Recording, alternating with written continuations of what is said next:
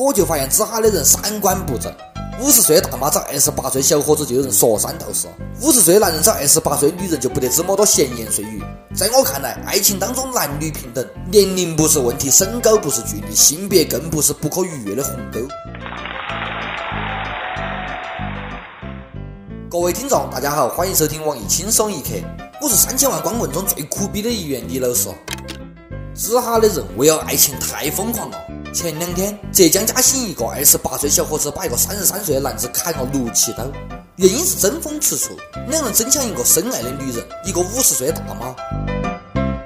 怒发冲冠，魏红颜磨刀霍霍砍情敌。二十八岁小伙讲哦，跟五十岁大妈两个人有共同语言，年龄不是问题，人家大妈在小伙眼中还是一朵花哦。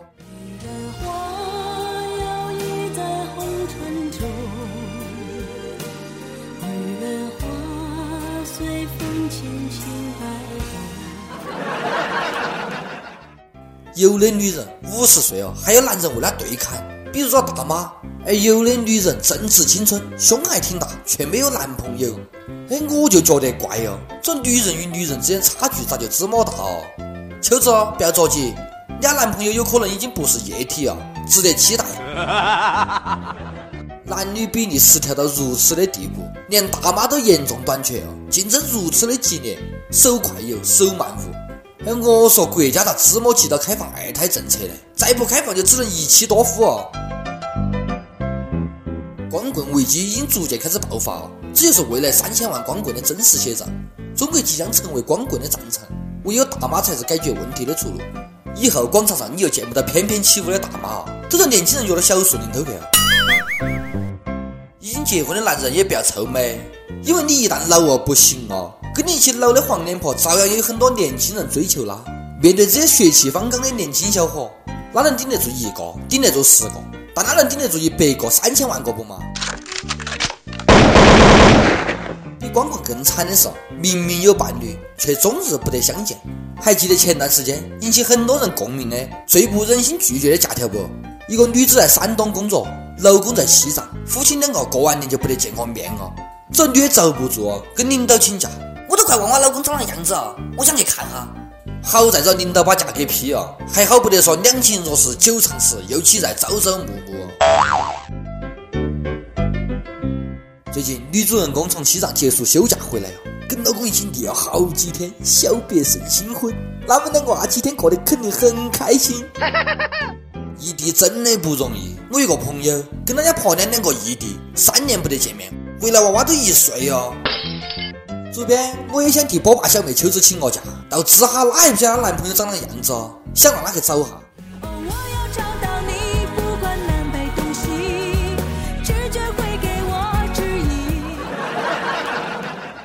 每日一问：你肯定请个假？你当时请假的理由是哪样？你有哪样好的请假理由跟我们分享下嘛？这年头哪个都不容易，我都忙得快忘了自家长那样子了。月光族太久都不见钱。都快忘了毛爷长的样子哦！问下各位哈，工作好几年，你存到钱了不得？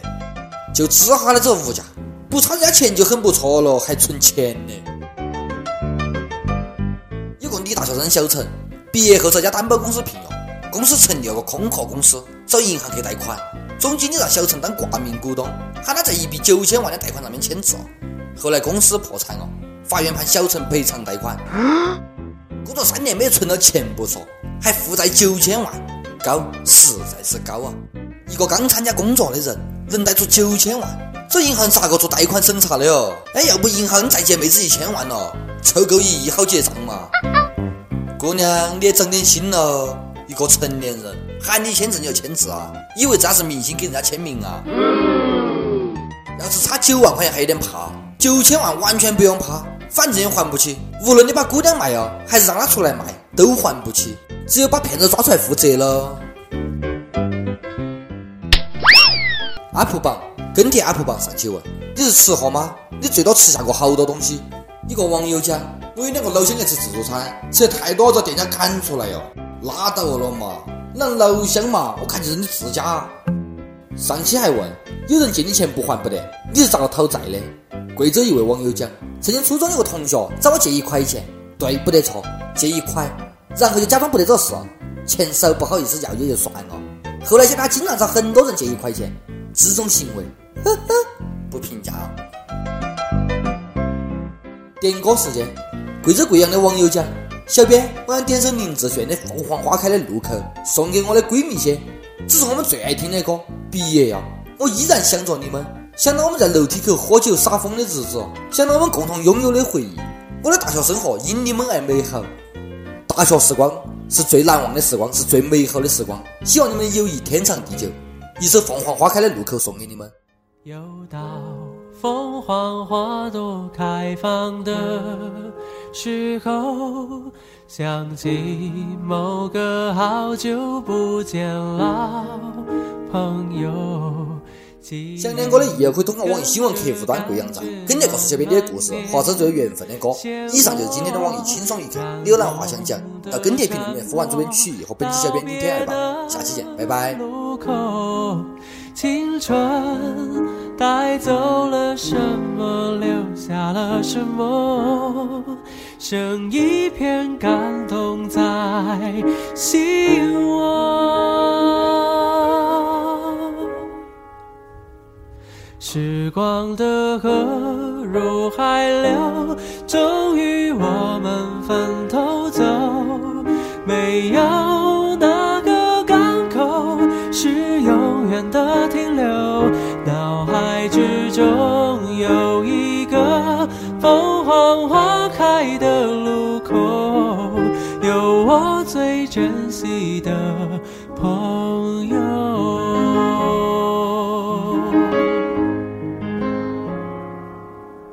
也许值得纪念的事情不多，至少还有这段回忆够深刻。是否远方的你有同样感受？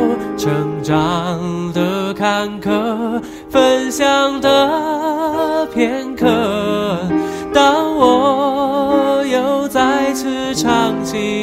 写下的歌，仿佛又回到那时候。时光的河入海流，终于我们分头走。没有哪个港口是永远的停留，脑海之。中有一爱的路口，有我最珍惜的朋友。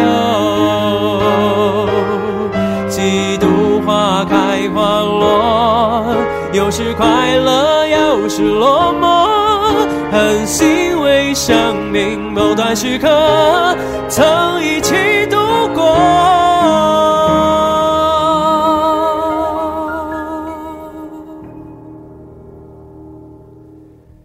时光的河入海流，终于我们分头走。没有哪个港口是永远的停留。脑海之中有一个